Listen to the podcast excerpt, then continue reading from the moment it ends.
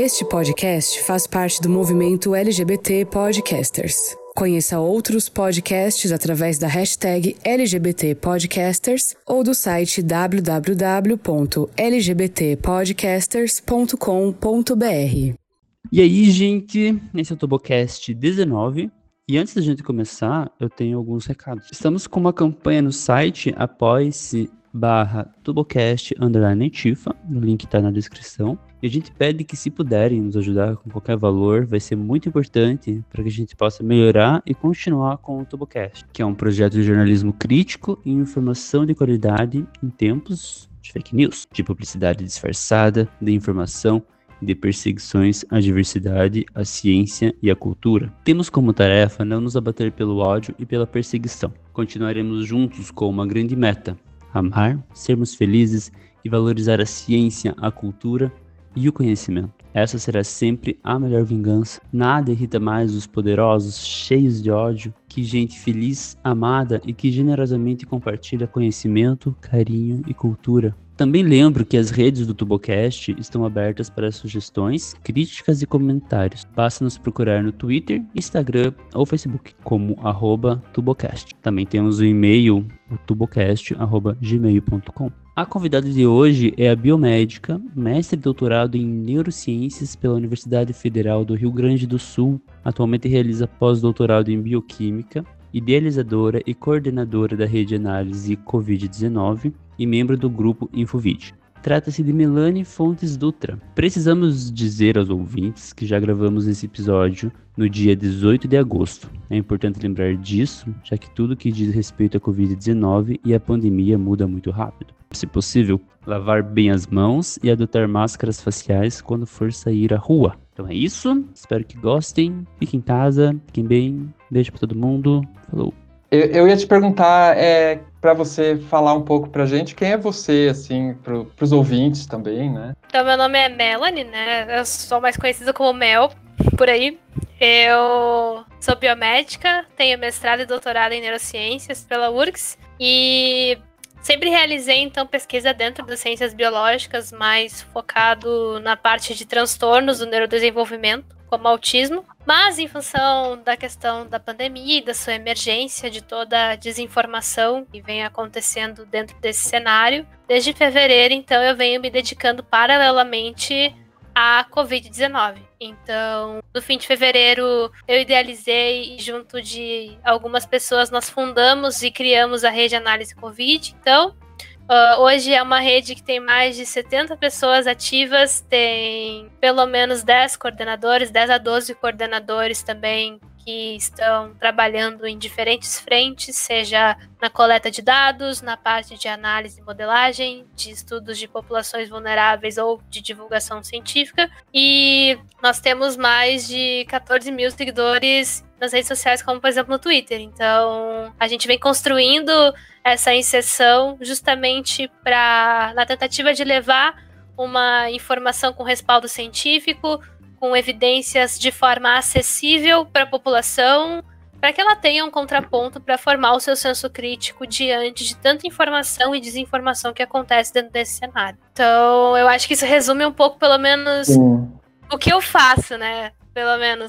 Mas também fala muito de quem eu sou. Eu sou uma pessoa que acredita na ciência, que já está há 10 anos trabalhando com ciência e acho que é responsabilidade nossa, enquanto cientistas, trazer a ciência para perto das pessoas, que essa é uma das nossas principais finalidades enquanto ferramentas do conhecimento. Sabe que na minha área, na área de história, tem um conceito que se chama história pública, que é justamente essa tentativa de trazer a história dos, dos pesquisadores, né, dos historiadores profissionais, para para as pessoas é, comuns, assim, que não estudam história. E, enfim, é um desafio mesmo. Nem sempre é Imagino. fácil, né? O que, que você acha? que, que você acha que é, a que se deve? Você acha essa questão da, das, da desinformação, das fake news, é, tem a ver com, com o contexto brasileiro ou você acha que é uma coisa mais ampla? O que você acha assim? Eu acho que atualmente é uma coisa muito ampla, que é um fenômeno global mas que o contexto brasileiro exacerba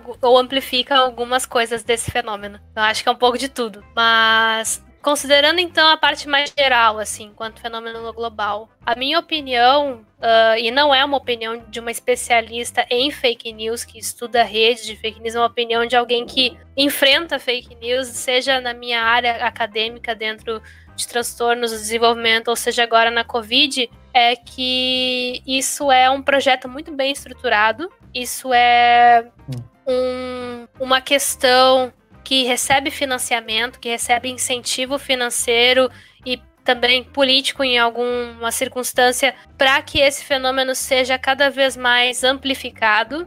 É de interesse de algumas partes da população que esse fenômeno aconteça, porque isso uh, perpetua ou estimula que certas narrativas aconteçam em prol de outras. E isso pode levar a direcionamentos interessantes para essas populações, desde o que a gente vê com todo aquele escândalo que aconteceu nos Estados Unidos com as eleições presidenciais, né? Sim. Com empresas de informação e tecnologia, até mesmo outros contextos menores, mas igualmente nocivos, né? Com a questão da desinformação, da, por exemplo, dentro da Covid-19, né?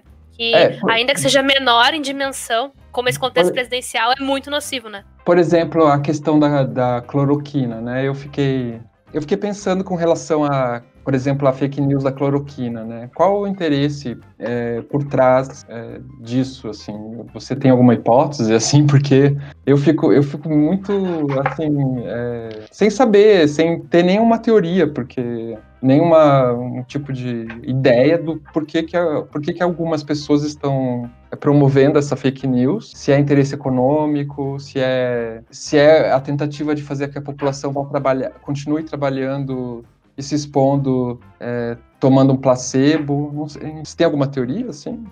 Não, é difícil dizer porque Primeiro, não é nada muito aparente, é uma desinformação tão bizarra no sentido de é frente a tantas evidências científicas, é tão difícil tu entender por que, que as pessoas insistem em acreditar em algo que não tem nenhum respaldo. Então, eu te entendo muito quanto a essa questão de tentar entender por que, que isso ainda acontece, né? Mas, da mesma forma, eu acho que existem várias coisas indiretas ligadas com isso, por exemplo. O fato da gente ter, por exemplo, esse fármaco que potencialmente poderia tratar prevenir que a pessoa pegasse a Covid, como essa narrativa foi modificada tantas vezes, né? Ela começou sendo o salvador de casos graves, mas na verdade depois virou o salvador de casos leves. Depois, na verdade, não. Ele previne antes, de, ele previne do teu contato, não trata depois. Então a narrativa foi mudando à medida que as evidências foram surgindo e quebrando a própria narrativa, né? Então, eu acho que é bem complicado isso, isso já mostra como é que funciona esse perfil da desinformação também, pelo menos nesse contexto. E uma das coisas que me leva a crer dentro desse aspecto é o fato do interesse do retorno das pessoas, por exemplo, para a sociedade, para sua normalidade, uh, a fim de removimentar a economia ou talvez aproveitar uma situação de fragilidade de outras economias para alavancar uma economia que talvez uh, sem um contexto desse tipo, não teria um lugar maior do que já tem, por exemplo. É difícil chegar numa conclusão, mas isso é uma coisa que já me ocorreu, assim, daqui a pouco isso não poderia ser uma manobra política para a gente, todo mundo voltar e disparar economicamente na frente de quem está fazendo um distanciamento, de quem está tendo medidas de rigor quanto a aglomerações e tudo mais. Então, é uma questão que daqui a pouco pode indiretamente influenciar. Também tem questões políticas, né? A gente, infelizmente, vive numa sociedade em que tu ser cientista, tu ir pela ciência é uma posição política também, sabe? Sim. E, na verdade, eu, enquanto cientista, não acho que deveria ser. Eu acho que a ciência é uma questão que não deveria entrar nesse mérito, não deveria ser politizada nesse ponto. É, são as evidências, é a forma como a gente criou métodos, rigores e formas de entender o nosso mundo e saber o que é fruto do acaso e o que é fruto de alguma coisa que é o que a gente está, por exemplo, se propondo a investigar. Então, a, infelizmente, a gente está num contexto onde tu ser cientista já tu já tá assumindo uma posição política dentro desse aspecto, sabe? Então, tu criar essas questões que vão contra a ciência também é um posicionamento político e pertence a uma narrativa de um grupo. Então, dessa forma, tem uma questão política envolvida aí também, desse embate, né? de quem tem o controle da narrativa. Sendo que a ciência não está disputando o controle de narrativa nenhuma, ela está apresentando os fatos. E também pertence à ciência a crítica. O fato de tu, Guto, acreditar que, sei lá, o medicamento X funciona e tu trazer os artigos que mostram que funcionou, e eu, Mel, dizer não, eu acho que não funciona, eu li esses trabalhos aqui, então aqui, ó, a gente vai olhar os dois, ver o que, que um fez que o outro não fez, e a gente vai ver se daqui a pouco os meus artigos não têm uma força de evidência tão forte quanto os teus. Tu tá me trazendo um, estado um ensaio clínico randomizado, duplo cego, eu tô te trazendo um estudo de caso, um estudo observacional, né? Então, uhum. né, a, a gente vai construindo esse conhecimento. Então, eu acho que também pode ter isso envolvido. É difícil a gente bater o martelo e dizer o que está por trás, porque se a gente soubesse, a gente entenderia de fato essas narrativas que levam ao ambiente da desinformação. Acho que é o grande desafio a gente entender de fato isso. Mas eu não consigo dissociar que isso possa estar envolvido, sabe? Para mim faz uhum. sentido dentro desse contexto essas coisas influenciarem, assim. Sim. E, e, e, também, assim, uma coisa que eu sempre penso também, que, que talvez essas fake news, elas só encontram uma resposta por parte da população porque há um desconhecimento, né, por parte da maioria das pessoas do que, do, do, de como a ciência funciona, de que, por exemplo, é, o funcionamento da ciência. Talvez que se a gente estivesse na escola, por exemplo, é, um ensino, por exemplo, de, de na, em filosofia, talvez, é, eu, tô, eu, sei que eu estou idealizando um pouco, mas é, explicando um pouco como é que é o funcionamento da ciência, né, de método científico, para que as pessoas entendam, por exemplo, que eu, eu outro dia estava vendo é, umas pessoas se irritando assim no, Twitter por causa da questão da vacina, né? Ah, toda semana tem uma a vacina que vai sair, uma que vai sair, não sai nunca. O que estão fazendo e tal? E, e, aí a gente tenta explicar, né? Eu, eu, eu sei um pouquinho da questão das fases das vacinas, dos testes, porque eu, eu sou voluntário num comitê de ética de uma pesquisa ah, de uma vacina aqui em Curitiba. Então eu, eu, eu acabei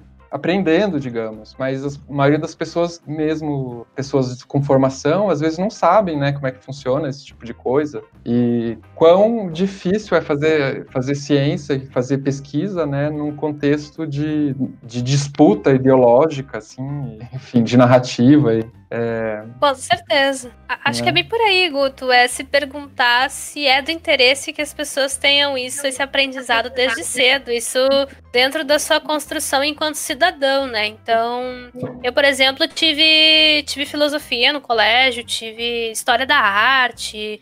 E era uma disciplina que era a parte da própria história de artes, era uma disciplina só de história da arte. Então, eu considero isso um baita de um privilégio, um colégio ter essa preocupação de ensinar como a arte foi moldando e tratando, ilustrando questões sociais da época. Então era muito legal, porque o que eu tinha história, eu estava também vendo paralelo em história da arte, paralelo uhum. em literatura, e também tinha uma cadeira de filosofia. Então não é, com certeza, não é nem a maioria que tem esse privilégio, sabe?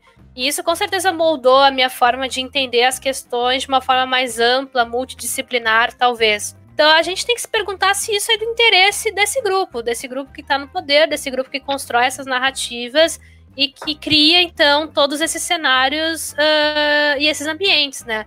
Eu acredito que não seja, que não, não e, e eu boto muita fé que não seja, até pelo próprio ataque que esses grupos fazem à ciência, aos cortes de verba que a gente vem sofrendo anualmente nas pesquisas e nos próprios financiamentos assim de pesquisadores, de fato corte das bolsas que a pós-graduação vem sofrendo.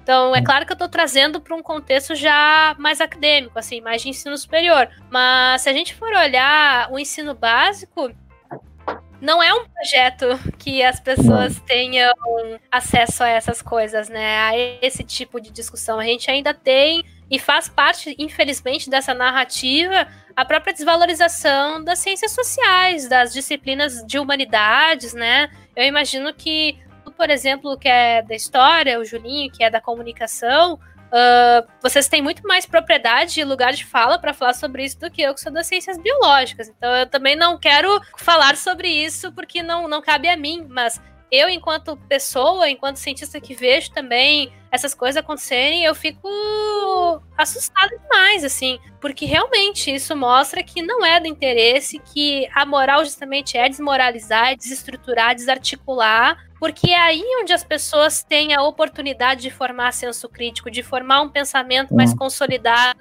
sobre as coisas e pensar com as próprias cabeças, entendeu? Então, eu acho que é bem isso que tu falou. É, é um projeto, né? Como a gente está discutindo, e não é do interesse deles, definitivamente não é. é e eu acho assim, não é só a responsabilidade. É, eu sei que isso é, um, é um, um, outro papo mais complexo, talvez por uma outra oportunidade, mas é, não é só a responsabilidade do governo atual, né?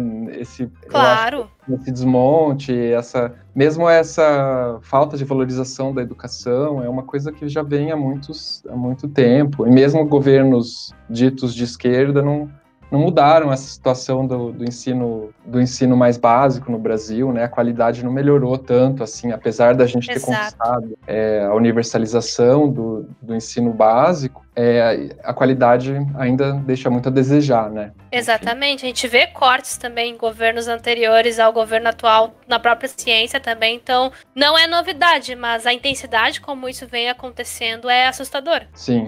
Sim, é a própria tentativa de, de taxar os livros, né, agora, eu acho assim, eu acho escandaloso isso, assim, porque é uma coisa que nenhum país do mundo quase faz, nenhum país sério, né, pelo menos. É surreal. É, é, surreal. é chega a ser surreal, assim. Explica para o pessoal, assim, só um pouquinho, para quem não é da área de, de biológicas, o que, que faz um biomédico, que é uma coisa que me, eu falei pro, no grupo do Tubocast, né? Ah, é, a gente vai conversar hoje com uma biomédica tal. E aí me perguntaram o que faz um biomédico? Eu não sabia responder direito. Cara, eu acho que essa é a pergunta que todo mundo faz, o próprio biomédico, inclusive. O que, que um biomédico faz, né? Então, o biomédico, ele é um profissional de saúde também, e ele tem várias atuações. A gente tem mais de 30 habilitações dentro do nosso curso, assim. Então, que seria como se fosse uma especialização dentro da biomedicina, né? Então, algumas instituições focam o ensino da biomedicina, por exemplo, mais para a área acadêmica, que é o caso da URGS,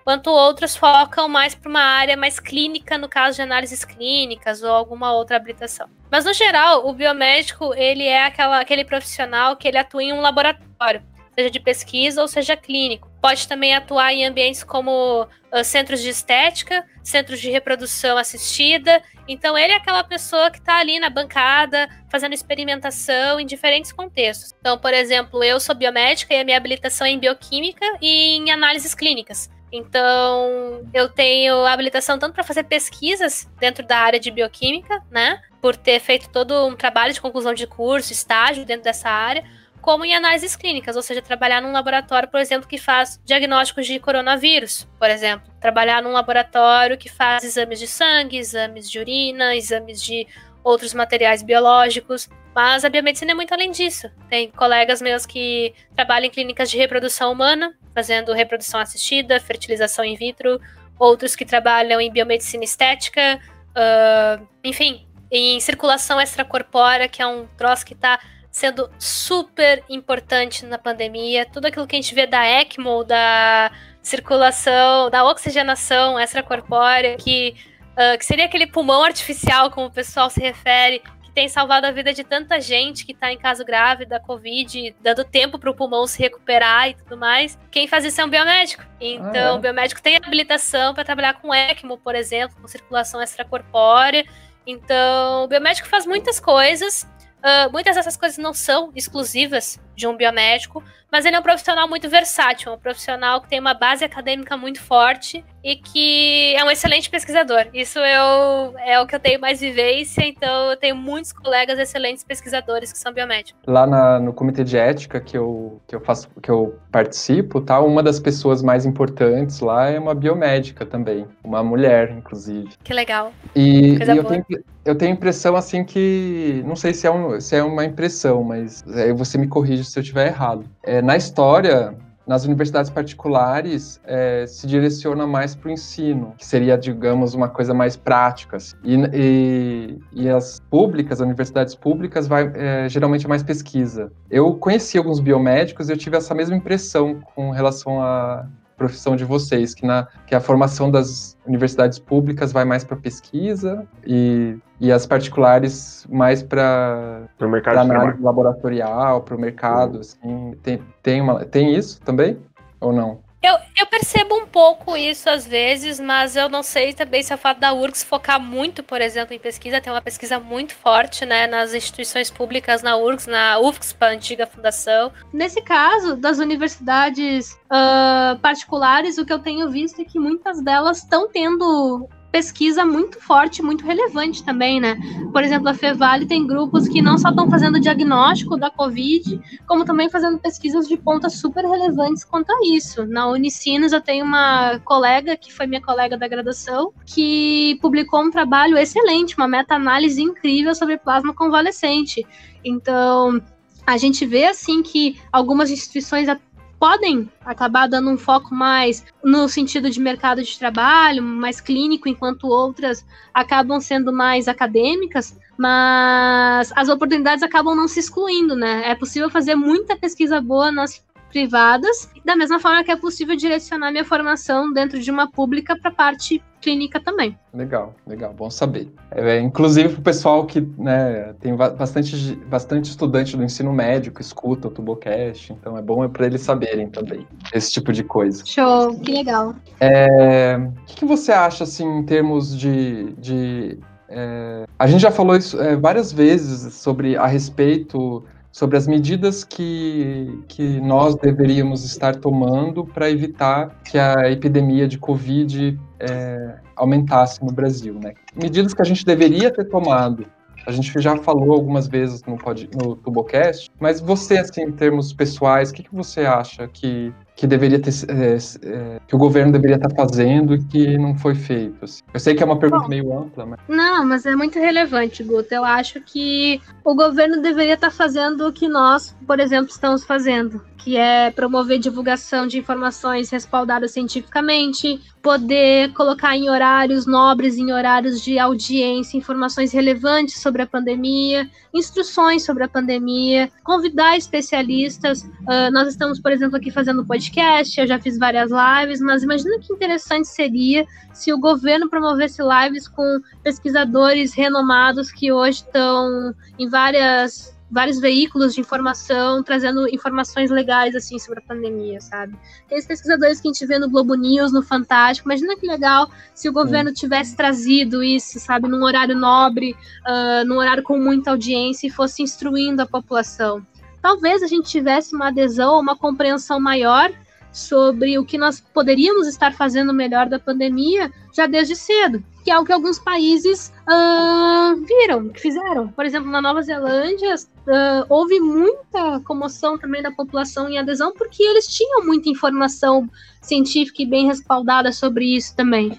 Então, uh, não estou dizendo que existe um modelo assim para a gente seguir, mas tem coisas que a gente poderia ter feito, né? Poderia ter feito muito melhor. Isso é uma coisa, o governo se responsabilizar em ser comprometido com as ciências, evidências e também trazer isso para a população. Outra coisa é a população também entender que ela tem responsabilidade sobre isso. Que não é uma doença em que se eu sair, eu peguei e problema meu. Se eu uhum. sair e pegar, até eu manifestar os sintomas, até eu procurar alguma, algum auxílio para fazer esse diagnóstico, por exemplo, eu já transmiti para muita gente. Então não é um problema meu, é um problema da sociedade, sabe?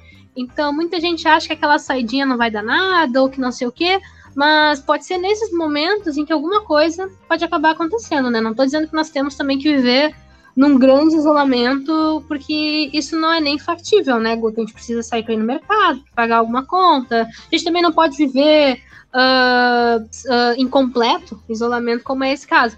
Mas a questão é se a gente souber que nesses momentos em que a gente vai sair, a gente não pode se aglomerar, a gente tem que usar máscara, que é errado eu ir lá na Redenção ou num parque da cidade Uh, enfim, só pelo rolê, sabe? Tipo, é esse senso que faltou, sabe? A sociedade se responsabilizar pelas suas ações frente à pandemia também. E isso é muito sério, porque a culpa não é só dela sobre isso, é o fato também de que os governos, talvez, não mostraram, não apresentaram a seriedade que a pandemia traz.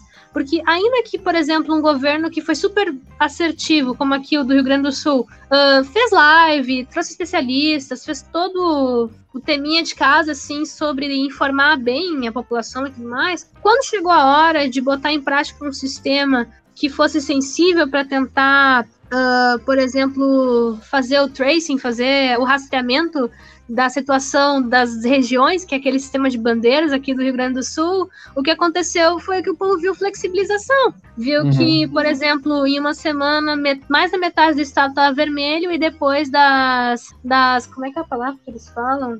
É, depois dos recursos, né? Parece até um concurso público, né? Depois dos, do, das regiões entrarem com um recurso, uh, o estado ficou todo laranja, basicamente. Metade da. Boa parte daquelas regiões estavam vermelhas, mudaram a bandeira para um estado menos grave da situação. Então o povo vê isso e começa a entender que não é tão grave assim, né?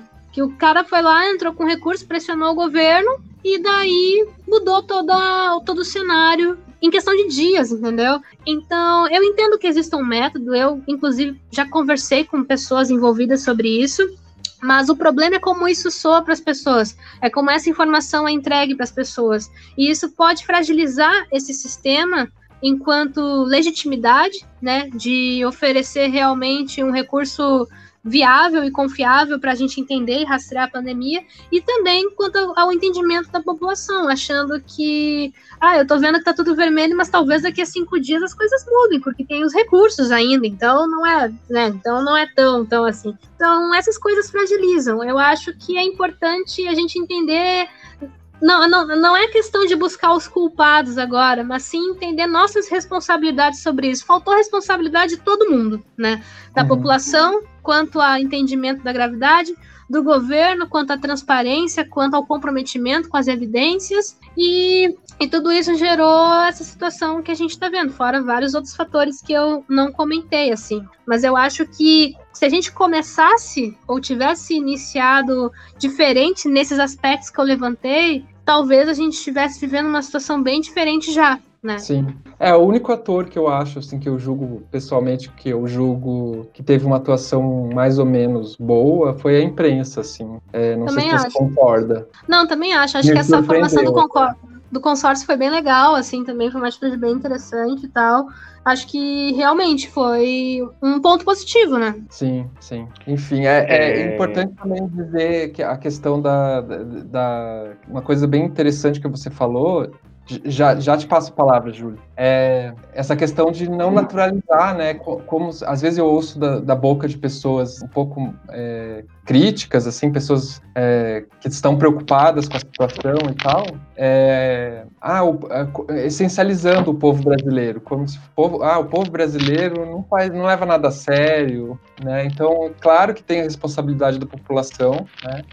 Mas também faltou mesmo isso que você falou, assim, que é uma é, o poder público, né, é, é dar informação coerente, porque aqui, por exemplo, em Curitiba, às vezes a gente tinha a secretária de secretária municipal de saúde, que é uma pessoa séria, falando fiquem em casa, é, sejam responsáveis, façam distanciamento social, usem máscara. E aí o prefeito, no dia seguinte, falava: ah, podem, vocês podem ir no parque, tudo bem, não faz mal. Então são, eram informações contraditórias vindas do, da, da prefeitura. Assim, então a responsabilidade, claro, que a gente né? Tem que reconhecer que a população tem a sua, sua, sua, parte de responsabilidade, mas a responsabilidade do poder público é muito, é muito maior, né? É, com certeza, com certeza. E é muito mais grave, né, Guto? Sim, sim.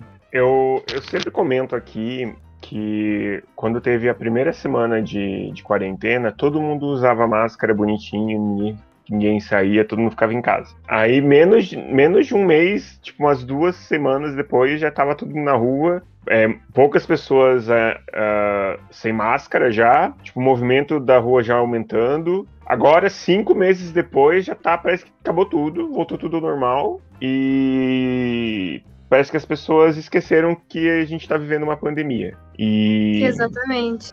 Pare parece que foi um surto coletivo que teve e parou. Não, não tem mais nada. Só que não é. Só que a gente sabe que, que não é assim, né? Que muito pelo contrário, está cada vez pior. E eu acredito que enquanto não atingir alguém da própria da casa da pessoa, eles não vão, vão continuar fazendo as mesmas coisas que eles estão fazendo. Eu acho que precisa morrer alguém de dentro da própria casa para eles terem tomarem consciência. Isso é muito sério, né, Julinho? Isso Sim, mostra é que... demais. que realmente esse senso de responsabilidade ele só vai acontecer quando algo atroz acontecer junto, né? Que é necessário a perda, né, a morte de alguém próximo para tu tomar dimensão da gravidade de uma situação que tu tá inserido nela, né? Tu tá vendo no noticiário, tu tá vendo um monte de notícia de pessoas morrendo e de UTIs lotadas e não, enquanto não tiver alguém próximo de ti, a situação não tá acontecendo contigo, né? Sim. Sim. É, duas coisas que eu acho assim que a, que a imprensa, por exemplo, errou bastante, errou e ainda está errando um pouco. É, uma é quando noticia as mortes, pelo menos aqui regionalmente, né, aqui em Curitiba, é, sempre diz a idade da pessoa e, e é, é quase, para mim, me soa como quase uma justificativa. Ah, é, faleceu é, tantas pessoas na cidade, mas tantas eram idosas e tinham isso, isso e isso. Como se. Isso me incomoda um pouco, não sei. É, como se. É, isso me incomoda fosse, também. Não fosse grave, sabe? Exato, ou eles estão atribuindo a gravidade a contextos, né? Tipo, a situação não é grave, ela só é grave se tu for idoso, se tu for pessoa que tem tal doença, tal doença, tal doença, e não tiver histórico de atleta, né? Então, esse é o conceito, sabe? A situação só é grave para um grupo particular de pessoas. Ela e não é isso que a doença está mostrando, não é isso que o contexto mostra. O que a gente já viu, gente da nossa idade, gente mais novo que nós, que era muito mais saudável que nós, ser entubado, sabe? Perder a vida. Então, essa questão da gravidade, ela existe sim, tem alguns uh, contextos que podem fazer com que a pessoa tenha mais chance de desenvolver uma forma mais agravada da doença, que leve a uma necessidade de terapia intensiva, invasiva e todo o contexto, mas isso não exclui a chance de que uma pessoa normal, saudável, também possa entrar aí, sabe? Então eu acho que isso é uma questão que não é claro para a sociedade. Eu já ouvi de muitas pessoas próximas de mim que, ah, se eu pegar a Covid não vai ser grave, não tem como saber. Eu espero que se infelizmente, tu pegar que realmente não seja grave, que seja realmente uma gripezinha, um negócio que vai passar por ti, tu vai ficar ali, talvez ruinzinho, um, dois, cinco dias, depois vida que segue, bola pra frente, sabe? Espero de coração mesmo que isso aconteça com as pessoas que acabarem se contaminando, infelizmente. Mas o que a gente está vendo é que não é assim e que ainda que tu não pertença a um grupo de risco, não exclui a tua possibilidade de acabar precisando de uma terapia mais invasiva, mais intensiva.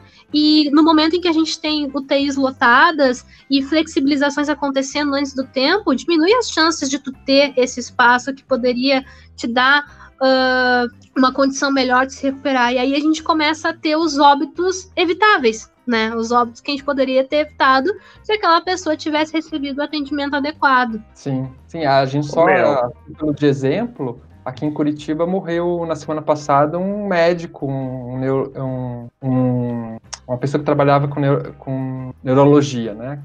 Me fugiu a palavra agora. E de 32 anos. E não tinha nenhuma doença, não, não tinha nenhum problema de saúde.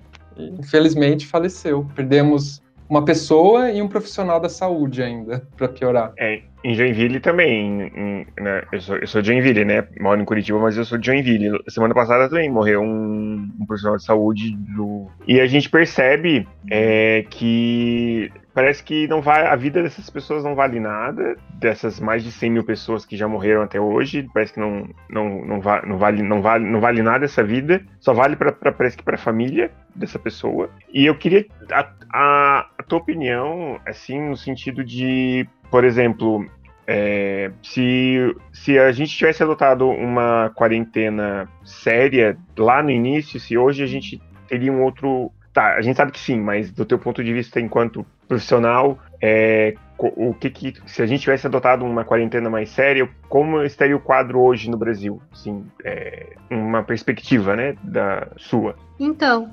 uh, é difícil, na verdade, responder essa pergunta, porque isso implica da gente modelar cenários e tem várias variáveis que podem influenciar também, mas de uma forma geral, a gente estaria atrasando alguns desfechos, né?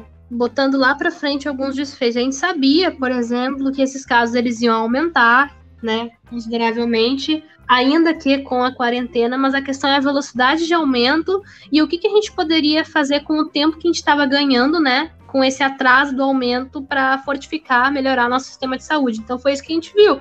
A gente fez o famoso achatamento da curva, né? A gente foi aumentando devagar o número dos casos de uma forma controlada. E nesse meio tempo a gente começou a botar mais leito de UTI, contratar profissionais emergenciais de saúde, uh, com, comprar respiradores, comprar aparelhos de ECMO, comprar todo tipo de coisa para equipar e tornar melhor esse sistema para abarcar mais e mais pessoas sempre que possível. Então, isso fez com que o sistema de saúde não colapsasse, isso evitou mortes, como a gente falou, como a gente bem sabe, né? Então, a implicação mais direta aqui é, como tu bem colocou, é não ter tantos casos e tantos óbitos como a gente estaria vendo se não tivesse feito, ou poderia estar vendo mais se tivéssemos feito melhor, né? Então eu acho que seria isso. Eu acho que talvez a gente não teria um número tão grande de novos casos e principalmente de óbitos, né? Ter 100 mil óbitos é uma atrocidade. Isso deveria chocar, assustar e desesperar no sentido de, poxa, são 100 mil vidas, sabe? De qualquer pessoa que receba essa informação. Então, acho que esse, essa resignação que a gente entrou, ficar acostumado e achar que a situação está controlada, tendo mais de mil óbitos por dia, é um erro, é um erro atroz, assim, que a gente deveria estar tá se questionando se isso não está acontecendo de alguma forma conosco, sabe? Em algum momento do dia, a gente está a gente tá recebendo esse, esse, essa leva de informação já tem vários meses, né? Então, a gente tem que se, se policiar para sempre ser sensível para essa informação, porque afinal são vidas que foram interrompidas. Então, eu acho que, obviamente, Julinho, a gente veria né, menos casos e menos óbitos. A gente teve vários momentos na nossa curva brasileira onde a gente atingiu alguns platôs, assim, e ali a gente poderia ter feito o nosso pico e começado a descer a curva. Então, tem quatro momentos, quando tu plota a curva, que tu vê certinho que ali poderia ter sido o nosso pico e agora poderíamos estar descendo e não estamos. Então, muitas vezes as pessoas falam, tá, mas é tarde para a gente implementar isso. Não, não é não é tarde e não vai ser tarde. A questão é até quando nós vamos perder oportunidades como essas, né? Já foram quatro momentos em que a gente teve uma certa estabilidade, que por mais que tenha subnotificações e tudo mais, bem ou mal, não houve um grande crescimento naquele momento, né? Então ali a gente poderia ter diminuído e ter entrado na queda da curva e nós não entramos. Por que, que nós não entramos? Então eu acho que não, não respondendo a tua pergunta, mas pelo menos colocando essas perspectivas, acho que seria por aí, sabe? Porque a situação ela vai se resolver quando uma boa parcela das pessoas tiver imunidade contra o vírus. O ideal é que essa imunidade seja atingida pela imunização da vacina. Porque se houver essa imunidade pelo rebanho, como muitas pessoas defendem, a gente está necessariamente aceitando um número exorbitantemente maior do que nós estamos vendo de óbito. Então, necessariamente, quando tu defende imunidade de rebanho que não pela vacinação, tu tá chancelando que isso vai ser alcançado também com um número bizarramente assustador de óbitos, nem perto do número que nós temos hoje, que já é muito assustador. Então, a forma que a situação vai se administrar é quando a gente tiver essa parcela da população imunizada. E a vacina pode demorar, ela pode não chegar no fim do ano que vem como a gente espera, se tudo der certo, ela pode levar mais um tempo, isso pode acontecer. Por mais que muita gente não esteja trabalhando com essa possibilidade, ela existe. A gente tem várias doenças pelas quais a gente não tem vacina ainda né? Uhum. E olha quantos anos a gente estuda elas. Então isso pode acontecer. Só que a gente vai ficar refém dessa situação, a gente não pode ficar refém dela. A gente tem formas de administrar todo esse contexto para que a gente desacelere essa taxa de infecção, essa taxa de contaminação, uh, de forma que os nossos sistemas de saúde consigam abraçar essas pessoas e recuperá-las, pelo menos o máximo possível, né? Sem o colapso e sem, enfim, né? Outras coisas. E controlar. Quando essa primeira onda se administrar, controlar para que não ocorra uma segunda. Que quando a gente começar a ter um aumento de casos, a gente consiga rastreá-los para administrar a situação sempre um passo à frente dela, né? É muito mais fácil a gente tá, a gente investir para estar tá um passo à frente do que tudo que nós estamos investindo para tentar voltar alguns passos atrás, né? Que é muito difícil e a gente não conseguiu fazer ainda, né? Sim, sim. E, assim, o que, que você acha que, que em termos, em termos, as pessoas que estão ouvindo a, a gente aqui conversar, é, o que, que elas, é, elas deveriam fazer? O que seria, digamos, na sua opinião, é, em termos pessoais mesmo, em termos individuais? O que eu, Augusto, tenho que fazer para contribuir, fazer a minha parte. É, eu queria falar disso claramente para deixar bem claro para as pessoas o que, que é fazer a, a, parte delas. Né? A gente deu um exemplo agora há pouco sobre é, ir ao, ao, parque, por exemplo, é, correr ou passear e tal. Eu, eu, tentei na semana passada explicar para várias pessoas que ir ao parque não era uma coisa legal no momento, porque a gente está tendo uma explosão de casos em Curitiba ainda, as, as UTIs estão lotadas e muitas não entendem.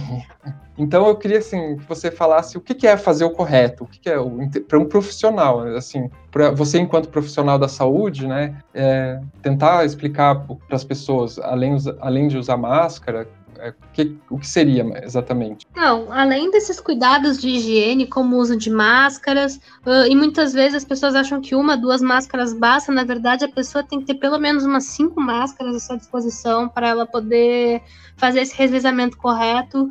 Quando a máscara umedece, é hora de trocar de máscara, para ter sempre uma máscara sequinha uh, à disposição.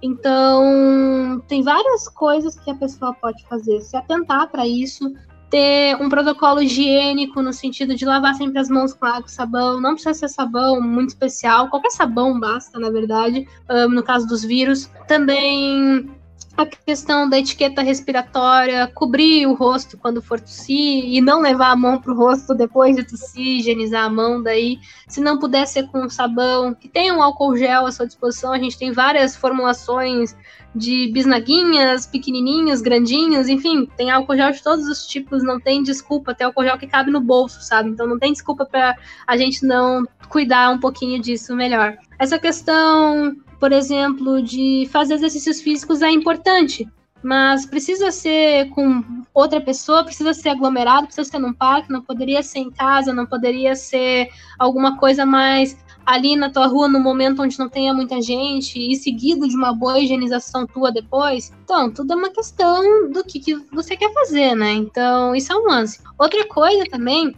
é quanto às nossas roupas, né? A gente que sai acaba chegando em casa, não tira o sapato, já deita no sofá, já deita na cama que vai dormir com aquela roupa que veio da rua. Toma um banho, troca de roupa, ou deixa o sapato ali fora, não traz o sapato de fora para dentro. São cuidados que é chato no início, mas depois que vira uma rotina, tu nem sente mais, sabe? E uma coisa que vem me deixando bastante preocupada é a questão das redes sociais, assim, porque muita gente acaba, por exemplo, saindo. Já vi muita gente postando no Instagram, assim, que tava correndo, se exercitando. E isso gera uma certa ansiedade nas pessoas quando a gente vê outras pessoas saindo, outras pessoas fazendo alguma atividade que, por mais ter se cuidando, acho que isso pode gerar uma certa ansiedade e tudo mais. Eu acho que a gente tinha que cuidar um pouco melhor o tipo de informação que a gente está passando, sabe? Porque não adianta tu postar isso e fazer um story seguinte dizendo, ah, pra quem vier me criticar, eu tava de máscara, eu tava isso, tava aquilo. Porque então posta, tá ligado? Só faz o teu e, tipo, acho que isso é um lance que a gente deveria. que a sociedade não está pronta para ter essa conversa. É isso que eu acho. Mas uhum. que isso prejudica bastante a situação, nem que seja um pouquinho, de uma forma indireta, causa uma certa ansiedade. Então, eu acho que é importante a gente cuidar, assim, o que a gente faz, o que a gente traz para dentro de casa. E dentro de casa também. Uh, não compartilhar copos, não compartilhar toalhas, não compartilhar nada, assim, sabe? Ter as suas coisas. A gente aqui em casa tá lavando quatro vezes mais o volume que a gente normalmente lava, porque cada um agora, mais do que nunca, usa a sua toalha de rosto, a sua toalha, a troca de roupa com uma frequência muito grande. Ah, então, as coisas aumentaram muito. Isso também implica num custo, mas é uma questão de prevenção, né? Se, são coisas que, se tu puder fazer, faça, né? A gente Sim. também tem que entender que nem todo mundo tem esse acesso, como, por exemplo, eu tenho, tu tem, então a gente tem que pensar dentro do contexto de cada pessoa, sabe? E isso é um lance que eu sempre deixei muito aberto, assim, meus contatos nas redes sociais, porque eu sei que essas dicas, por exemplo, é de quem tem acesso ao saneamento básico, quem tem, quem pode pagar uh, conta de água, quem pode se dar esse luxo, né? E nem todo mundo pode. Então eu sempre deixei aberto assim para a pessoa que quiser uma explicação mais para o seu contexto trazê-lo para a gente ir pensando junto, porque ainda claro. que a gente não chegue no ideal, a gente pode estabelecer pelo menos alguma coisa que é factível que já ajuda aquela pessoa, já ajuda um pouco mais o contexto dela. A gente tem que ser sensível para isso também, né, Guto? Então acho que a mensagem final é tipo faz o teu, sabe? Sim. Faz o teu dentro do que tu consegue fazer porque não é sobre só se proteger, é proteger os outros também. É, mesmo uhum. com relação ao isolamento social, também é a mesma coisa, né? Tem gente que pode, né, parar e tem gente que não pode, que, sei lá, o trabalho exige que ela continue a trabalhar, enfim, e não pode parar, é a mesma coisa. É, o, o que eu quis dizer, assim, é com relação mesmo a a questões um pouco menores, assim, por exemplo, agora aqui em Curitiba, quando eu estava preparando aqui, eu estava lendo algumas coisas para a gente conversar, antes da gente conversar, e eu vi que, que a, a bandeira vai passar de laranja para amarela aqui em Curitiba na terça-feira que vem, sendo que a, a situação na, nas UTIs ainda são super graves, né? Sim. A gente tem o relato de profissionais da saúde é, falando que está tudo lotado e não tem vaga, nem nos, nem nos hospitais particulares, inclusive. E aí, na matéria que estava falando sobre isso, eles dizem que vão abrir os bares. E, e aí, assim, o mais, o mais louco é que além de abrir os bares, a Associação dos Bares de Curitiba vai entrar com uma ação contra a prefeitura para não cumprir os. para ter o direito de não cumprir as normas determinadas pela prefeitura. Então a gente vê que as responsabilidades, assim, tanto das, eu acho tanto da pessoa que vai no, nesse contexto, vai para um bar, né, ela tem responsabilidade, mas também da, da própria associação, né, que, desses bares que, enfim, vai tomar uma medida dessa, né? Não sei se você Não, tem algum concordo, comentário. Concordo, acho que todo mundo tem sua parcela de responsabilidade. A pessoa por prover esse espaço no momento onde não deveria estar provendo dessa forma, e até porque, tipo, existem pelo menos aqui no Rio Grande do Sul, tem o mecanismo do. Como é que é o nome? É desses delivery, assim, que esses lugares é. podem funcionar se tu no sistema pegue leve ou delivery, né? Não de sentar lá e fazer todo o rolê. Então, não é que esses bares não podem funcionar. Só tem que funcionar de acordo com a, novo o, o novo contexto, exatamente.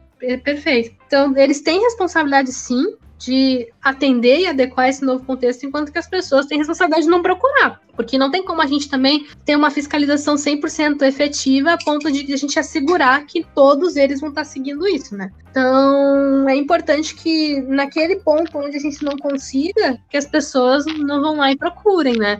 Então é sobre também a pessoa ter esse senso de responsabilidade que ela não tem, seja por não entender a gravidade da situação, ou seja por achar que a situação em si é a narrativa do grupo oposto a ela, sabe? Que também tem muito isso, né? Sim. Ah, isso é, muito, é um problema muito sério. Que a, o Drauzio, né, que fala sobre isso, que foi a, pandemia no Brasil foi politizada, né? Como se defender medidas de proteção e, e distanciamento social, isolamento social, fosse coisa de, de, esquerda ou de direita, né? Isso é muito estranho. Exato, né? Quando na verdade é uma questão de saúde pública, é uma questão apartidária que não deveria ser politizada no sentido de polarização como está sendo, né? E, e no fim foi isso que acabou, e é esse o grande martírio da, da própria pandemia aqui, porque é, não importa o quanto a gente trabalhe duro assim para fazer divulgação, muita gente para, nem começa a escutar o que a gente está querendo falar, porque o, pelo fato de a gente não estar tá defendendo a hidroxicloroquina é um discurso de esquerda. Né? Então, Sim. e não é isso, é um, é um discurso científico, ponto, sabe? Então é muito complicado isso. Sim. É, e a gente tem exemplos fora do Brasil, né, de governos, por exemplo, que, que são de orientações diversas e que tomaram atitudes corretas de distanciamento social. Acho que o Julinho lembrou disso. No... Falei que a gente, se a gente pegar é, o governo da Austrália, que é de direita, e o governo da Nova Zelândia, que é de esquerda, eles, tomaram a mesma atitude. Então, não é uma questão é, política já, né? Já é uma questão mais. Ali foi uma questão de humanidade, que era o que devia ter, ter acontecido aqui. Nos outros, em, outros, em outros lugares, mas não, não, é, não, é, muito o que acontece. É, e, ao mesmo, e ao mesmo tempo, né, né, Mel, é uma coisa muito burra da parte da, da de alguns setores da sociedade brasileira que fazem, fazem a oposição entre, entre as, as medidas de proteção e de distanciamento e, e para conter a, a epidemia e, e, o ganho econômico, como se isso fosse uma oposição, né? Quando a gente tem é, exemplos históricos de, de, em outras epidemias que as sociedades e, os, as cidades que fizeram distanciamento social, que fizeram isolamento social, se recuperaram e tiveram menos mortes, se recuperaram muito mais rápido economicamente do que aquelas que é, não fizeram, né? No caso da gripe espanhola, por exemplo, a gente tem um, exemplos de cidades americanas que não fizeram distanciamento, que não tomaram medidas de, de prote para proteger a população em nome nome de ou interesses políticos ou interesse econômico, e, e para elas é, se recuperarem economicamente foi muito mais difícil depois, né? E, enfim, o Mel, tem duas perguntas que eu quero fazer é, que eu não posso esquecer.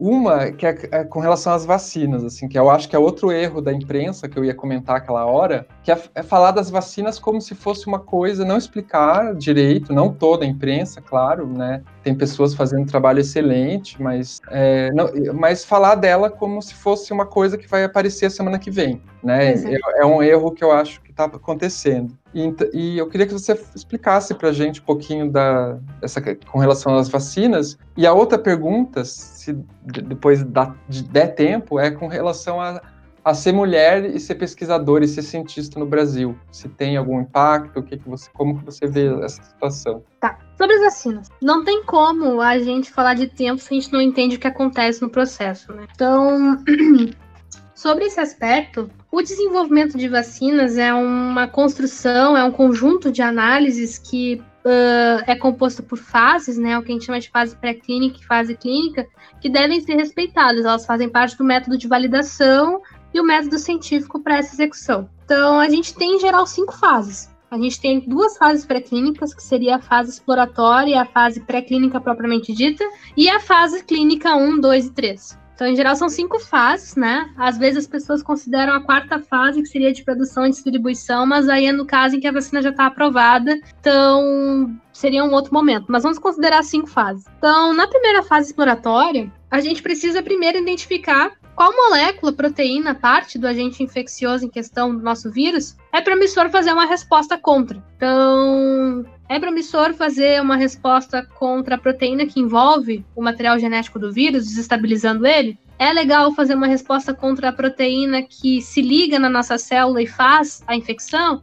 Então, qual delas seria mais interessante? Então, a gente vai fazer um estudo para identificar promissores. Então, vamos dizer que, como foi o caso, a gente escolheu atacar a molécula que faz com que o vírus infecte a nossa célula, a proteína S que compõe a proteína spike. Então a gente chegou na conclusão que essa seria uma baita, porque isso faria com que o vírus não entrasse na célula, então ele não conseguia infectar novas células e por ele não conseguir um hospedeiro ele morre. Né? Então, simples, na teoria, né? Então, beleza, descobrimos isso, publicamos um trabalho sobre isso, vamos para a fase pré-clínica ou em modelos animais. Então agora eu preciso ver e validar num organismo vivo, né, num rato de laboratório, no camundongo ou num outro animal que uh, é rotineiramente utilizado na prática de pesquisa em animais e que eu quero ressaltar que é um procedimento extremamente ético, com muita fiscalização e com muito cuidado, né, por parte tanto dos pesquisadores quanto dos bioteristas e pessoas envolvidas na, no cuidado desse animal que está em experimentação. E é um procedimento necessário, ele não pode ser substituído ainda, infelizmente, ele, ele é necessário. Então eu vou validar nesse organismo vivo, vou ver se o, esse organismo vivo monta uma resposta contra isso. Então aqui eu já vou começar a dar uma investigada quanto à segurança, se o organismo monta uma resposta que não é muito disfuncional e acabe prejudicando ele, uh, quanto à toxicidade dessa proteína dentro do organismo. Vou começar a pensar alguma coisa em dose, alguma coisa assim, para quando eu for para os humanos já ter algumas, alguns pontos de partida. Então, no momento em que eu publico também um trabalho sobre isso, e ele é bem recebido, ele é bem avaliado e tudo mais, nós vamos então para as fases clínicas. Então, a primeira fase clínica, que é a fase 1, a gente vai ter um grupo pequeno de pessoas, entre 20 e 80 pessoas, onde a gente vai acompanhar muito de pertinho para ver como essa pessoa vai responder frente a essa vacina candidata. Então, a gente já tem algumas informações anteriores e agora a gente vai começar a investigar como o organismo humano responde a isso. A gente vai, então,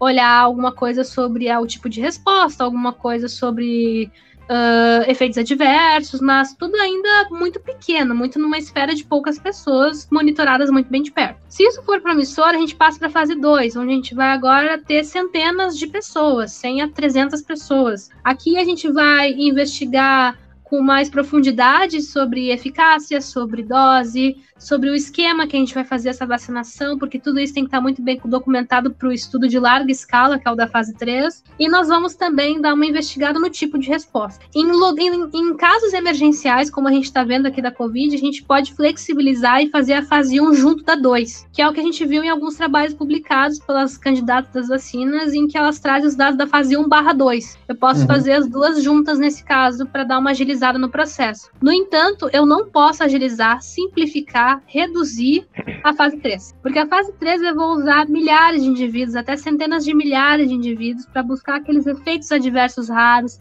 para bater o martelo se a minha vacina é, confirma a segurança, a eficácia, a resposta que eu venho vendo, vendo nas outras fases e principalmente se ela protege. Essa é a fase que vai investigar se a vacina é capaz de te proteger. Então, mesmo que tu monte uma resposta contra essa proteína, não necessariamente essa resposta vai te proteger. Então eu preciso ver se a pessoa que fez a soroconversão, ou seja, montou uma resposta de anticorpos, de célula contra essa proteína que eu estou induzindo essa resposta na vacina, quando ela uh, enfim, sair ou acabar contraindo o vírus, ela vai estar protegida? Então, por uhum. isso que esses estudos a gente aplica as vacinas e vai monitorando essas pessoas por dois meses, três meses, assim vai indo, para justamente ver o que está acontecendo com elas, se elas uh, contraem a, a, o vírus por algum motivo, né, acabando contraindo pela circulação e tudo mais, e se ela protegeu, se a pessoa não desenvolveu a doença, né?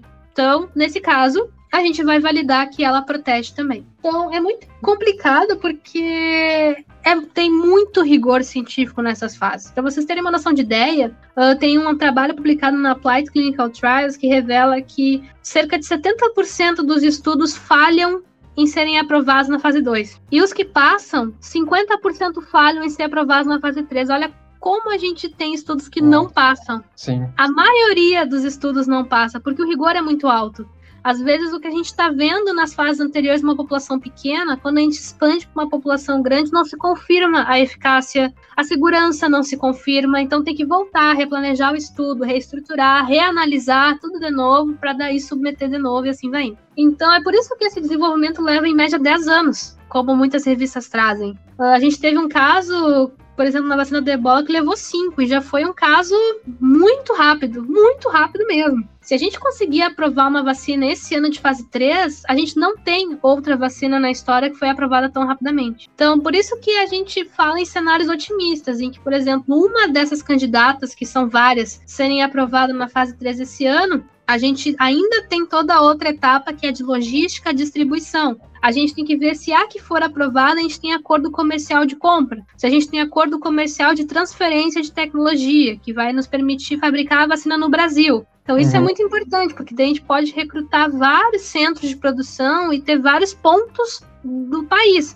A gente tem que lembrar que o Brasil tem uma dimensão continental. Não é fácil fazer uma campanha de vacinação rápida num país gigante como esse, né? Sim. Então, é que nem eu falo, pessoal, aqui em Porto Alegre, eu sei que ele teve quatro fases para vacinar contra a gripe. E eu tô falando, tipo, de Porto Alegre, Rio Grande do Sul, sabe? Imagina Covid Brasil na emergência que é, né? Então, a gente tem que ter logística, tem que ter distribuição, tem que ter produção, tem que ter insumo, né? Porque para tu ter uma vacina, nesse caso, pela forma como elas estão sendo feitas, eu preciso de uma injeção, então eu preciso ter seringas, preciso ter esses insumos também disponíveis em ampla escala para poder fazer.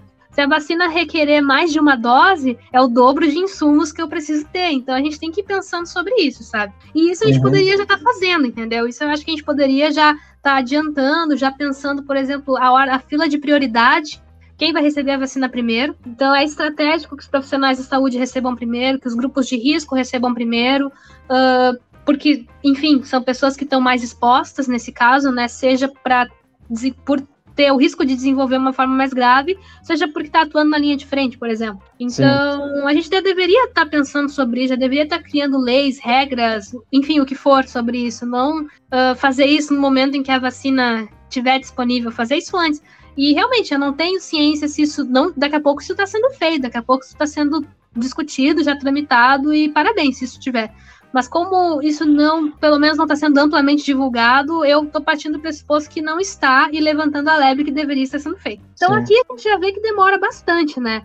E que a fase 3 é muito importante. Ela é fundamental, ela é quem bate o martelo sobre essa situação de funciona ou não. Então, por exemplo, quando a gente tem o caso da vacina russa, que não tem o estudo da fase 3 divulgado, é seríssimo, é gravíssimo. Eu ia perguntar gente, justamente isso. Porque, é, porque a gente não sabe se ela é segura, daqui a, a gente não sabe se ela funciona muito bem ou se ela não funciona, a gente simplesmente não sabe de nada. Uh, eles dizem que fizeram o estudo, mas por ele não estar tá publicado e não estar tá nem no rastreamento da OMS, daquelas que estão em fase 3, fica difícil acreditar nisso. Então, quando chega a autoridade russa e diz que vai fazer uma vacinação da população, eu fico bastante assustada, porque a gente não sabe se é segura, não sabe se protege, não sabe, não sabe nada, né? Então, isso é muito sério, fere a transparência que a ciência exige pelo método científico e expõe a população a algo que a gente não sabe exatamente o que, que faz, né? E compromete também a validade das vacinas. A gente já tem um baita movimento anti-vacinação aí e Sim. se alguma coisa acabar não saindo conforme planejado porque faltou seriedade no método científico, é respaldo para esse grupo, né?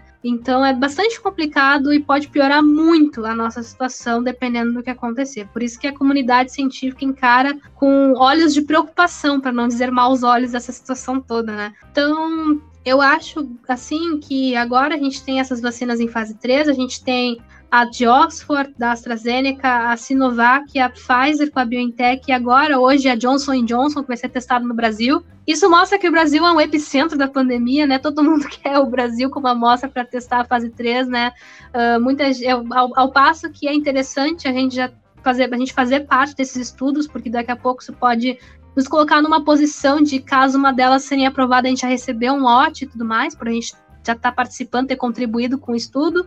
Isso também revela que nós somos um grupo visado pela pandemia estar tá descontrolada aqui, né? Por ter muitos uhum. casos cada dia, então é bastante preocupante também. Mas a gente tem essas, então, candidatas, fora outras que não estão sendo testadas aqui, mas também estão aí, como é o caso da Moderna, né?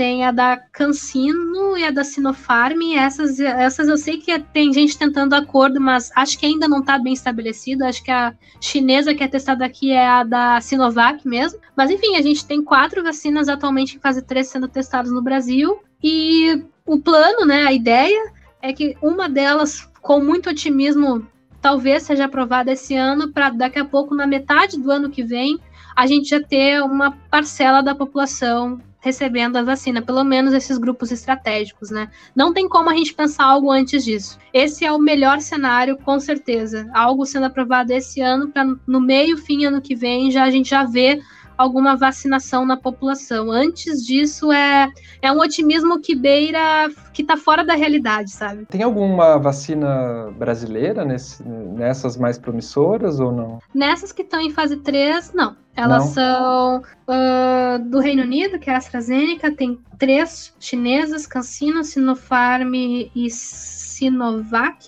Tem a dos Estados Unidos, que é a Moderna, tem a dos Estados Unidos com a Alemanha, que é a Pfizer e a BioNTech, tem a Johnson Johnson, né, que eu acho que é dos Estados Unidos, agora não sei de onde a Johnson Johnson é, eu vou dever é. essa informação, é.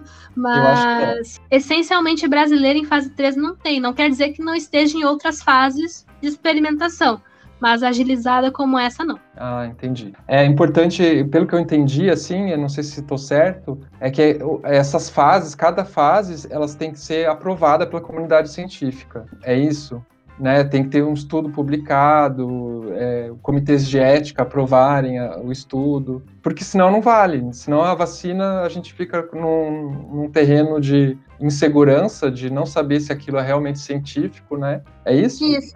Isso, a gente precisa ter essa publicação em periódicos científicos, de preferência avaliados por pares, né? Ou seja, aqueles que a gente tem revisão, não é o formato pré-impressão, é o formato artigo original, em periódico, enfim, com peer review e tudo mais.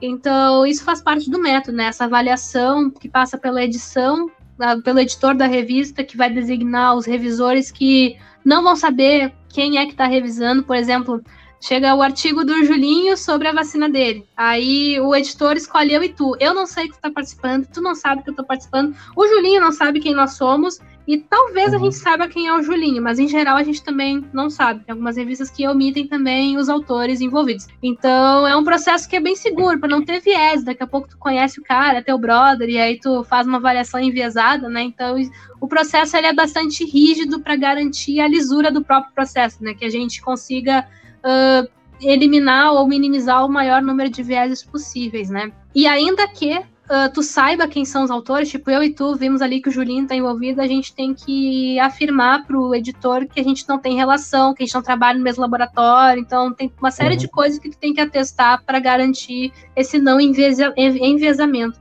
Então, sim, essas vacinas, elas precisam passar por esse método, e, a, e depois de passar por esse método, toda a comunidade científica vai ter acesso a esses artigos para também fazer seu debate, né? Claro, claro. Então, daqui a pouco um artigo é publicado e tem alguma coisa errada, alguma coisa estranha, e a própria comunidade levanta. Foi o caso, por exemplo, daquela empresa que tinha dados de pacientes que acabou que o grupo de autores foi lá e usou mas tinha problemas aquele grupo de pacientes que usaram e por causa da discussão que toda a comunidade científica levantou, a revista se posicionou cobrando dos autores uma justificativa. Então a comunidade científica tem muito poder sobre essa discussão. Se começa a levantar isso, uh, se a comunidade acha que essa avaliação não foi Uh, não vou dizer bem realizada, mas que existem problemas ainda após essa avaliação, ela tem força para fazer com que o artigo seja revisto ou, quando muito, retratado, retirado. Uhum, entendi. É bem importante o pessoal é, entender essas fases. Eu sei que é um, é um processo complexo, né? Mas para entenderem que, é, que não se faz uma vacina de um dia para a noite, né? E que Exatamente. Esses critérios têm que ser cumpridos para a gente não ter uma, um, um vale tudo aí, né? Senão a coisa fica complicada. A gente tem que ter critérios para saber até em quem confiar, né? Perfeito. Né? É uma coisa muito séria, é uma vacina, eu acho. A gente discutiu sobre isso no quando a gente falou sobre a vacina do HIV com, com o Edu, né? Então, mas é sempre bom a gente repetir, porque talvez a quem está ouvindo esse episódio não ouviu do, do Dr. Eduardo, então é sempre bom a gente repetir como é que funciona. Ah, e, legal, é uma boa dica para quem estiver escutando, para escutar esse episódio, até você, se você não escutou, esse episódio sobre a vacina do HIV, que vai ter, vai ter, vai ter alguns testes aqui em Curitiba, aqui na, no Paraná, né? E, uhum. E lá também a gente explica um pouquinho, conversa um pouco sobre isso, sobre essas fases, sobre esses critérios científicos. É uma é, é importante a gente discutir esse tipo de coisa. É o 8, tá? Se vocês, se vocês quiserem ouvir, é o episódio 8. Fale pra a gente outra, sobre como, é, como é ser é... pesquisadora, cientista, enquanto mulher Bom, no Brasil. É um desafio, né, pessoal? Eu lembro muito bem quando eu estava no ensino médio, foi muito difícil para mim fazer a escolha de ir para ciência, né? Eu tinha todo um, não vou dizer uma pressão, mas eu tinha uma expectativa para ingressar em outros cursos como medicina, algo nesse sentido. E não era aquilo que eu queria fazer de fato, né? Eu gostava muito da parte da pesquisa, de, enfim, descobrir coisas, enfim. Então, para mim, fazer essa escolha foi muito difícil, porque os meus modelos de pesquisadores todos eram homens, né? Eu ouvia falar nas aulas de física do Einstein, do Maxwell, do Faraday, quando muito da Marie Curie, sabe? E era só naquele micro momento que alguém falava de radiação, sabe? Que muitas vezes nem era abordada, assim. Uh, em biologia, a gente ouve falar muito do Darwin, do Watson e do Crick. Uh, enfim, não faltam exemplos de grandes cientistas homens que contribuíram com a história da com a nossa história, com a ciência e tudo. E de forma alguma, tipo, a contribuição deles realmente é inestimável. Só que para uma pessoa, uma mulher que está querendo entrar nesse ramo é algo que me deixou muito insegura de fazer essa escolha sabe? Eu fiquei muito insegura naquele momento porque eu achei que não era para mim, ou que eu ia ter que batalhar horrores para começar a chegar próximo de um homem nesse cenário. Então, eu tive muito apoio, muito apoio, principalmente da minha mãe também. uh, que é uma figura feminina muito importante para mim, né? Por ser minha mãe e por ser uma pessoa, uma profissional também bastante, como é que eu posso dizer? Enfim, bastante importante na sua área.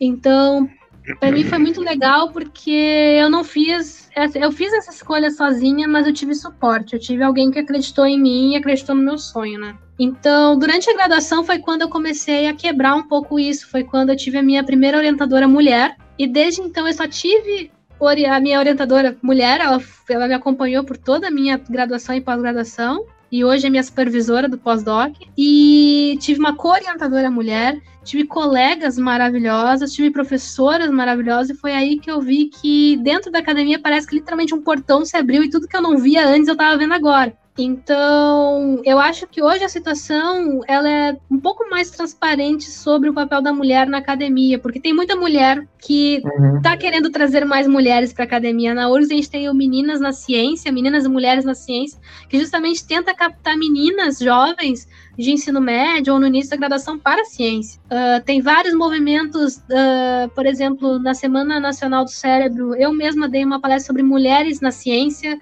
trazendo todo o papel incrível que mulheres tiveram em descobertas científicas, que muitas delas foram designadas para homens, né? Então, o papel da mulher nesse contexto foi, foi algo que, quando eu estudei, também foi uma desconstrução imensa, assim. Então, eu acho que ser mulher na ciência no Brasil é isso, sabe? É a gente fazer uma aposta e descobrir um mundo por trás dela. Porque muitas vezes, isso é uma coisa que eu já conversei com outras colegas minhas contemporâneas, assim, uh, é, foi uma aposta. Foi uma aposta uhum. sem respaldo nenhum, assim, de que haveria lugar para nós, haveria lugar de fala, lugar da gente trabalhar, lugar de qualquer coisa. E quando a gente entrou, a gente viu que tinha muita mulher lá dentro disposta a nos ajudar, disposta a nos orientar, a apresentar esse mundo novo para nós, que não é novo, é um mundo que existe, mas ele de alguma forma não é transparente para todos no sentido de que ainda tem muita gente que acha que não teria lugar na ciência por ser mulher. Então eu acho que esses movimentos de divulgação também são muito legais porque a gente acaba mostrando isso, né? Eu tive muitas alunas no cursinho que eu dou aula que viraram para mim e disseram: "Nossa, eu posso ser cientista". Eu, mas é claro que pode, quem disse que não? Ninguém disse que não, mas ninguém disse que sim. Esse é o nível da resposta, entendeu? A gente precisa de pessoas que digam sim para essas meninas. E então, eu me comprometo muito sobre isso, porque eu me vejo muito nessas pessoas. Eu queria que alguém tivesse me dito sim naquele momento, sabe? Então eu gosto, me sinto muito feliz e acho que me sinto tipo num caminho legal quando eu chego para uma delas e digo, meu, bora. Não vai ser fácil, mas tipo, uhum. se é o que tu quer, se tu quer fazer ciência, tu tem muito um lugar para ti, sabe? E se, e se, tu não tiver, a gente vai construir um lugar para ti, porque é um espaço que a gente deve ocupar, que a gente ocupa muito bem. A gente tem muitas mulheres muito excelentes pesquisadoras, ocupando cargos de coordenação, de direção de institutos, presidência de instituições. Então, é uma questão que desconstrói em mim quando eu consigo desconstruir em alguém também, sabe? Uhum. Então eu acho que para mim assim Uh, é um desafio ser mulher e ser, e ser mulher na ciência dentro do contexto do Brasil. Mas que cada vez mais eu venho encontrando outras mulheres que estão dispostas a encarar esse desafio e trazer mais meninas e mulheres para a ciência. Mas a gente ainda encontra um ambiente muito machista. Eu já tive vários momentos em que, infelizmente, eu estava numa reunião só com homens e não tive lugar de fala, tive que me impor. E quando me impus, riram de mim porque eu era louca, impositora, agressiva, que não sabia esperar para falar, sendo que ninguém me deixou falar em nenhum momento. E eu achei inadmissível uma reunião daquelas eu não poder me expressar uma única vez sobre se eu concordava ou não com o que estava sendo discutido, né? No momento que me convidaram também, então foi algo muito assim surreal, ficou muito marcado para mim isso. Então, e o meu título de doutor era igual de todos aqueles que estavam uhum. presentes, né? Então, esse é o ponto, sabe? Então, é bastante complicado, é um ambiente muito machista ainda mas que tem muita gente disposta a desconstruir isso, né? Acho que em relação ao ambiente que eu encontrei quando eu cheguei, ele tá bem melhor hoje. Mas ele ainda precisa evoluir muito para se tornar algo inicialmente legal, assim, onde a gente inicialmente pode dizer, ok, é um ambiente acessível, um ambiente em que as pessoas se sentem acolhidas e que elas veem que podem deslanchar tal qual uma outra pessoa por exemplo, um homem, assim, sabe? Uhum. Que ainda, ainda que tenha muitas meninas entrando, muitas entram com certa insegurança, né? Então, a gente ainda tem muito trabalho pela frente. Mas acho que é isso, é um ser mulher na ciência é uma aposta. É uma verdadeira aposta. Eu fico imaginando que, que a universidade, sendo um local um pouco mais progressista, né, no Brasil, assim, pelo menos as universidades públicas, assim, é, pelo menos na minha experiência, que, estudo, que estudou humanidades, enfim, é, já existe muito machismo. Eu fico imaginando em outros ambientes também, né, em ambientes corporativos. Mas a gente sempre faz esse tipo de pergunta, porque também é, LGBTs também sofrem esse tipo de problema, né? Tem aqueles estereótipos. Então a gente é importante desconstruir os estereótipos, né? Tanto com relação à mulher quanto com relação a, as letrinhas que fazem parte do LGBTs, né? Claro, não, e é fundamental também uh, a inserção de LGBTs, principalmente também, não principalmente, né? Mas é uma questão que, uh, que é muito complicada também a inserção de pessoas trans na pesquisa, né? Sim, a sim, gente eu ia vê comentar. muito poucas pessoas trans na pesquisa. Eu conheço, eu conheço du- duas pesquisadoras, ah, mulheres trans, maravilhosas, assim, ó. Tu, tu fala com elas e tu fica pensando como um ser humano, né? Pode ser tão bom e saber tanto, sabe? Saber tanto, assim, sabe? E aí tu vê a pessoa não conseguindo posições, não conseguindo bolsa, porque é trans. Uhum. Me diz o que, É. o que, que tem a ver, sabe? É uma questão dela. Então, eu não sei como trazer isso num termo melhor, mas eu particularmente não gosto da palavra questão, porque muitas vezes as pessoas tratam isso como, tipo, ah, isso é um problema dela. Não é um problema, entendeu? Isso não, de longe não é um problema. Então, eu, eu tento, sei lá, botar as coisas nos termos mais adequados, mas acabo não encontrando eles às vezes. Aham. Mas enfim, a grande questão é que isso não não tem nenhuma relação com as potencialidades dela, a cognição dela, o quão ela pode pegar todo um contexto ali e botar para frente e, e trazer outras ideias, sabe? E aí eu vejo essas meninas não não conseguindo bolsa, não conseguindo uma posição num departamento, por causa de preconceito, sabe? Por uma bobagem imensa da cabeça de uma pessoa, sabe, tão pequena que não consegue aceitar simplesmente outras pessoas. Então, eu fico bastante estarrecida, assim, até peço perdão, porque eu, eu me emociono quando digo, porque eu fico puta, pessoal. Eu fico puta real com essa história, sabe? Uhum. Porque são pessoas incríveis que não têm É, as mesmas oportunidades que eu tenho. E eu, por minha vez, não tenho as oportunidades que meus colegas homens têm. Então, na verdade, Sim. é uma reação em cadeia de várias, várias questões horríveis, sabe? É, e se a gente pensar mesmo é, por outro lado, assim, inverter o raciocínio, quem perde é a ciência, né? Com Quem com perde é a tipo ciência. coisa. Porque são É pessoas exato. po- potencialmente incríveis que a gente está perdendo, né? Que por motivos diversos, tanto por ser mulher, ou por ser, por ser trans, ou por ser gay, enfim. Exatamente. São ações que fazem, afastam pessoas com potencial da, da ciência, né? Enfim. Isso, e não é só na ciência, né, Guto? É em qualquer ambiente. Sim, sim. A ciência é o que a gente está focando, mas todos os outros ambientes também têm esses preconceitos embutidos, sabe? É muito sério o que acontece. A gente tem. Bom, tu acompanha, né? Os estudos do pessoal com populações vulneráveis. A gente já mostrou ali nos nossos próprios grupos alguns resultados sobre a exposição que pessoas trans acabam tendo em relação ao novo coronavírus e tudo mais. E é assustador, assim, sabe? Como eh, essas pessoas, essas populações são vulneráveis em múltiplos contextos. E tudo Sim. isso, indiretamente ou diretamente, é fruto de uma sociedade preconceituosa, sabe? É, então a gente vai encaminhando para o final, né, gente? Porque já, já, a gente já passou uma hora e meia. Tem, teria mais assunto, mas fica para a próxima. Então, Claro, com é, no final, assim, a gente só faz a. a- não sei se você quer fechar com alguma coisa, indicar alguma coisa para o pessoal que está Ah, sim. Eu queria indicar uma, a banda da minha irmã, eu queria convidar todo mundo para acessar o Instagram deles, é insta.metanoia, eu posso botar para vocês também, que lá tem o link de onde eles vão lançar o primeiro single deles chamado Girassóis, é uma banda autoral aqui da cena de Porto Alegre, que eu indico muito. Bom, eu tenho conflito de interesse, que é a minha irmã, né? Já estou declarando ele abertamente que eu tenho conflitos de interesse, mas é muito bom, vale muito a pena. É uma gurizada que tá fazendo um trabalho bem legal e tá querendo contribuir aí no cenário da música. Mas é de qualidade, senão você não indicaria, né? Eu, pelo menos, Ah, assim. não, não, óbvio, óbvio que eu não indicaria se não, se não valesse a pena. Imagina. vale Não muito é, a pena. porque, não é porque é a irmã que a gente vai, vai indicar, né? Qualquer coisa. Claro. Com certeza, óbvio.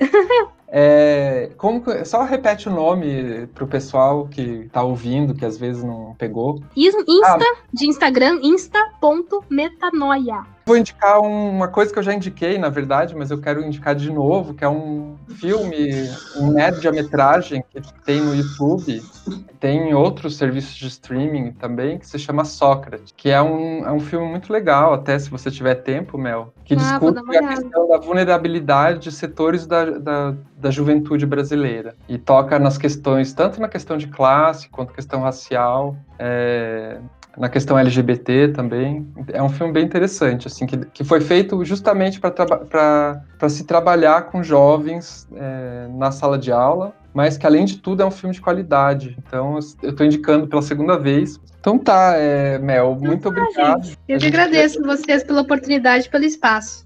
E esse foi o Tubocast, nas vozes de Guto, Julinho e Moinfã Vitor. Pauta e roteiro por Augusto Mena Barreto. Edição de som por Júlio Ferreira. Identidade visual Gussauro. Redes sociais Guto e Julinho. Fiquem em casa, fiquem bem.